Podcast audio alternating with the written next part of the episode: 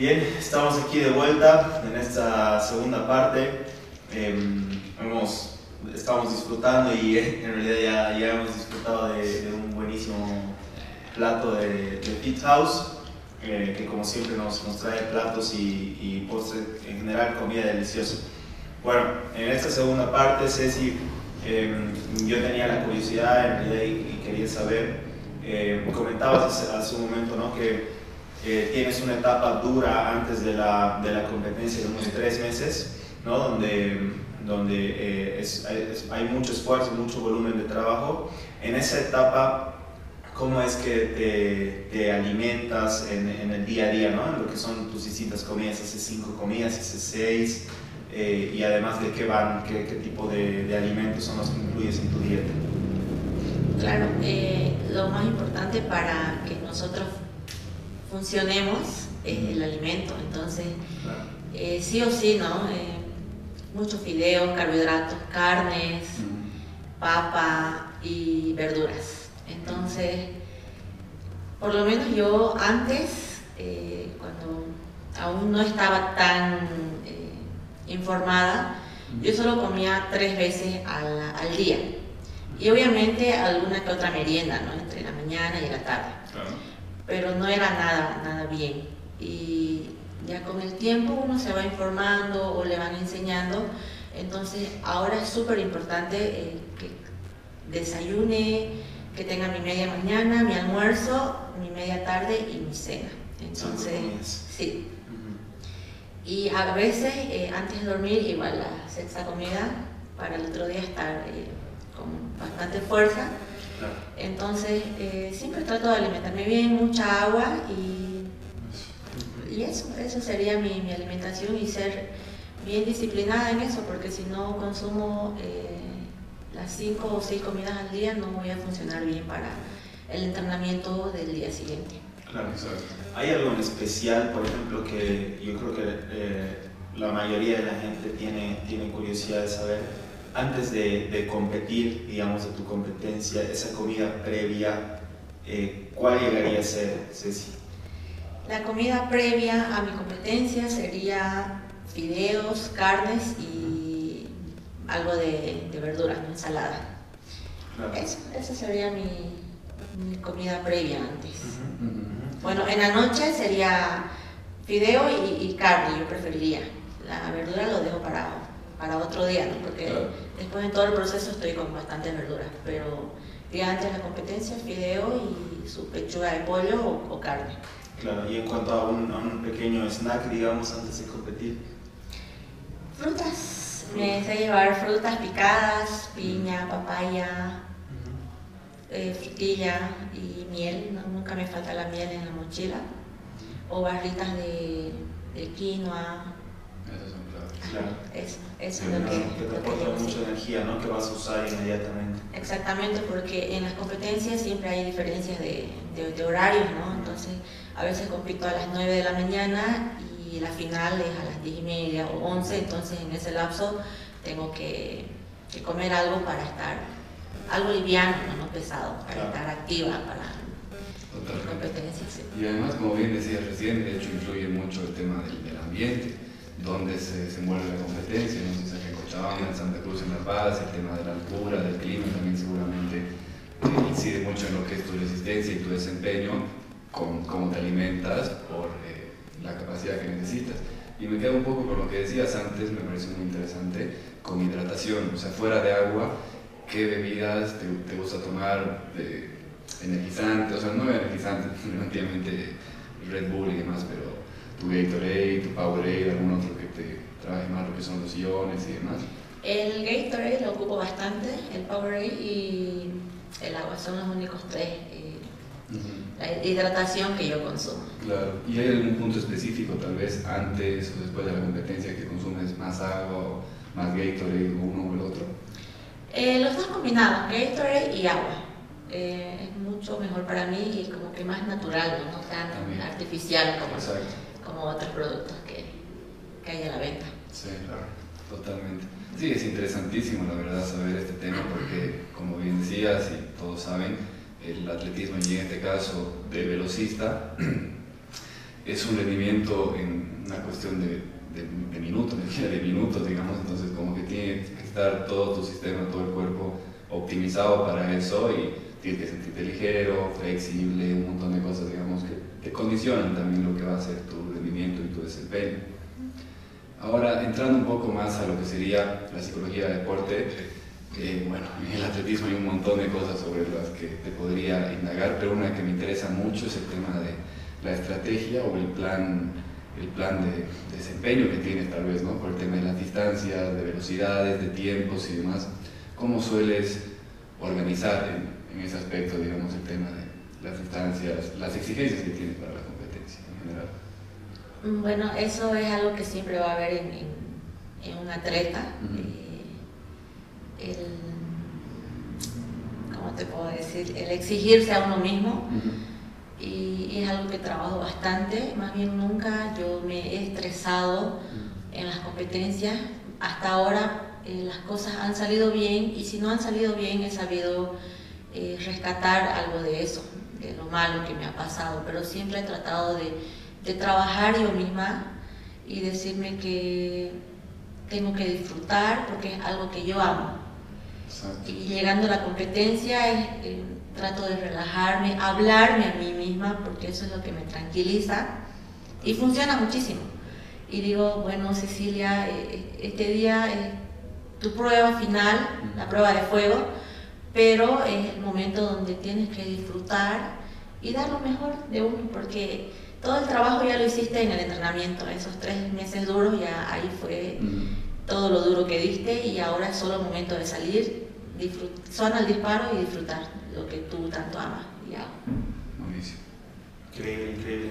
Muy buena, la verdad, de lectura o reflexión, digamos, ¿no? De eso, eh, de, justamente lo, lo, que dices, poder disfrutar, porque muchas veces tal vez igual te puedes como, como olvidar, ¿no? Disfrutar la, misma competencia, el mismo partido, por justamente la presión, la exigencia, autoexigencia eh, que, que, uno, que uno se hace. ¿Hay alguna, bueno, yo tengo una, una curiosidad, Ceci, eh, ¿hay alguna como estrategia que aplicas para, para, digamos, para poder competir? O sea, sales y dices, no sé, quiero ir toda la competencia primera, o dices, aguanto un poquito, voy entre los dos, tres y de ahí arranco, ¿hay algo así en especial que, que planificas o cómo es? Porque la verdad no, no sé mucho. Sí, mira, y justamente hoy estábamos hablando de eso con el entrenador porque se nos aproxima una competencia este viernes. Y eso ya lo trabajamos nosotros en entrenamiento. Cada atleta tiene que tener su propia competencia, porque si tú eh, vas a entrar a la competencia del rival, eh, las cosas no te van a salir. O sea, totalmente va a ser fuera de control todo lo que has organizado y entrenado en, el entrenamiento.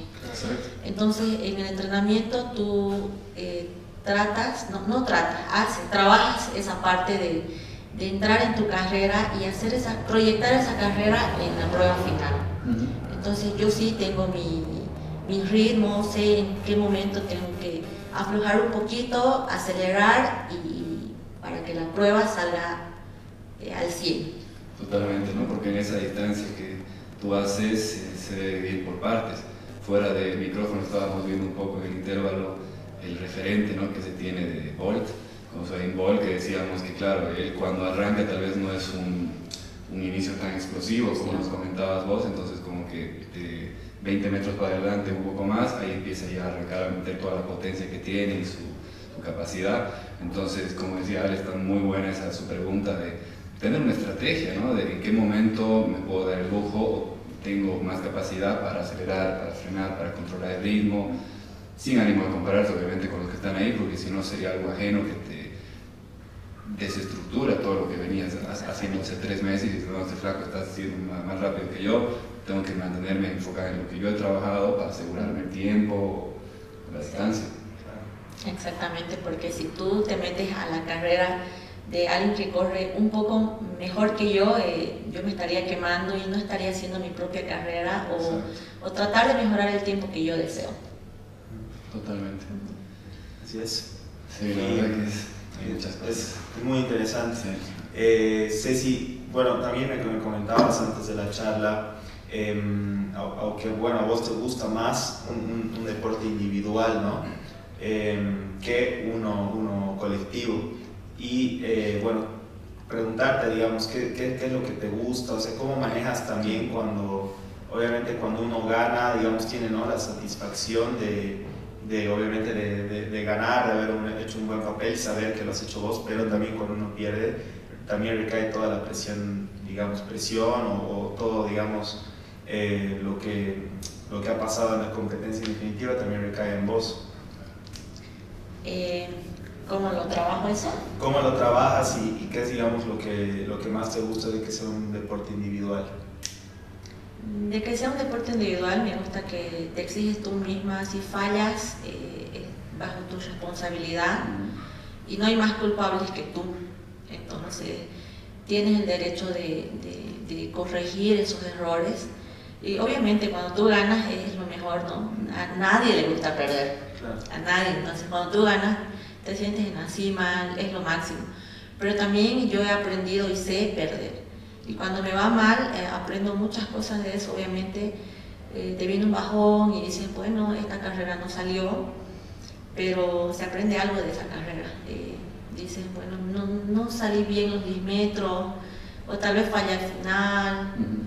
Y de esa carrera aprendes para la próxima y, y, eso es lo que te hace fuerte, lo que te fortalece, ¿no? Lo fortalece a uno mismo. Exactamente. Y como dices, mientras cada falla o como derrota que tengas puede ser más grande o más pequeña, sea un aprendizaje, siempre te sirve para que crezcas, digamos, ¿no? Y continuando un poco con, con, lo que decías, que te gusta más que sea algo individual como deporte en este caso, me encantó todo lo que dijiste antes, digamos, de el autodiálogo, ¿no? que encuentras la competencia y además del autodiálogo que es importantísimo, que recargue el tema del, goce, el deporte, el disfrute, ¿no? porque eso es en esencia lo que es el compromiso con una disciplina, el que realmente existe ese, exista digo, ese disfrute, el juego, ese goce, una competencia muy exigente, te da a entender que tu motivación está muy a pleno, disfrutas de cada segundo, cada esfuerzo que haces, cada entrega, digamos, en la competencia y eso es fundamental. Sí, porque a veces eh, cuando nosotros nos estresamos bastante y, solo hacemos, corremos por querer llegar a, a, un tiempo que, queremos, a veces no logramos eso porque ni siquiera lo hacemos de corazón y no disfrutamos eh, lo que queremos obtener. Nos olvidamos de esa parte y y nos estresamos tanto en querer lograr esa marca que no te sale ni lo uno ni lo otro y, que no coinciden. Exacto, tal cual. Enfocarse demasiado también en el resultado puede tener algo eh, no tan productivo ¿no? al final. Sí. Fuera de lo que es el, el atletismo, Ceci, ¿qué, ¿qué cosas te gustan hacer? ¿Qué hobbies tienes? Ahora que yo solo... Eh, practico el atletismo. Yo tengo un grupo de niños al cual enseño eh, atletismo, jugando al atletismo. En mi propio club eh, yo tengo un grupo de siete niños mm. y entreno tres veces a la semana y estoy con ellos. Después de mi entrenamiento y termino con ellos y vuelvo a entrenar. Después de eso me encanta estar en casa, no soy, no soy de salir mucho, me gusta leer, eh, ver bastantes videos de competencias. Eso y me gusta cocinar y estar en casa, descansar el tiempo que tengo. Exacto, está buenísimo. buenísimo. Ahora, con eso que acabas de comentar es muy interesante porque siempre hacemos ah, casi al cierre, digamos, de lo que es el episodio, la parte 2 en este caso. seguramente debes tener un montón de frases o algo que comunicas a, tus, a los atletas, a los niños en este caso, digamos, pero siempre nos gusta hacer el cierre con alguna frase o algo que te empodere, que siempre uses a manera de que inspires en, deportivo. ¿Qué frase te gusta usar, en qué te apoyas o algo que te, te haya, o sea, que te marque, digamos, el día a día o que te marcó a lo largo del tiempo? Eh, bueno, yo siempre desde que tengo uso de razón confío mucho en Dios y la frase que yo utilizo bastante es todo lo puedo en Cristo que me fortalece y me reflejo con esa frase y, cuando compito, cuando salgo de casa, la utilizo bastante y me ayuda mucho porque son palabras fuertes, ¿no? Entonces. Exacto. Genial, genial. bueno, muchísimas gracias Ceci por, por haber estado aquí. Esperamos que de verdad hayas disfrutado la charla, tanto como nosotros. Hemos aprendido la verdad un montón de tu deporte, de ti. Esperamos que la gente también lo haya disfrutado. Y bueno, para el cierre vamos a hablar de, de todos los auspiciadores que tenemos. Nada, siempre agradecer el espacio que tenemos acá. Es bárbaro, la verdad que es muy buena atención se, nos trata muy bien, siempre es muy acogedora, Cowork, como siempre decimos, entre otros también, bueno, está MS de Cochabamba, que también lo comentamos, los invitados siempre tienen su prueba gratis en lo que es MS, como el nombre del podcast o nuestro. Vamos a preguntar si vas. Claro, no, estamos pendientes de eso también, ojo. A Feed House, siempre por la comidita, como lo mencionamos hoy, un arroz chaufa espectacular, un limoncito muy sabroso, muy liviano, muy saludable agencia Talento igual, que siempre está firme, representando, con el apoyo de Juanjo Decano en todo momento. Y bueno, también Ceci se va a llevar la taza personalizada de Munay, como acá vemos siempre con el logo de podcast adelante, pero su nombre y una velocista en este caso, también bueno. Me alegro que te haya gustado. Y bueno, siempre los stickers de Stickies, que creo que ya se sacó uno en el celu, por ahí lo tremendo. Acá tenemos unos stickers que están muy buenos, son a prueba de agua, son tremendos, la verdad que es un gran, gran apoyo en la mercancía. Y una vez más, como decía, sabe, la verdad es un gustazo, es el episodio 7, estamos firmes, muy contentos con este, este podcast, con la iniciativa que lo hacemos de buenísima onda porque es una pasión definitiva y a vos Ceci, la verdad las gracias por estar acá convidada, por tu tiempo, por tus experiencias, por todo lo que contaste, la verdad que es muy, muy, muy enriquecedor. No, yo contenta de haberlos conocido y muy grato fue la compañía y exquisitas las cosas que me invitaron. Gracias. Buenísimo. Genial. Bueno, muchísimas gracias entonces. Vamos a estar eh, con nuevos invitados ya dentro de nada. Vamos a ir eh, avisándoles por nuestras redes sociales. Esperamos que puedan ver este episodio. Vamos a subir a todas nuestras redes sociales donde estamos presentes. Así que no se pierdan los episodios que vienen. Nos vemos la próxima. Gracias. Chao. Hasta la próxima.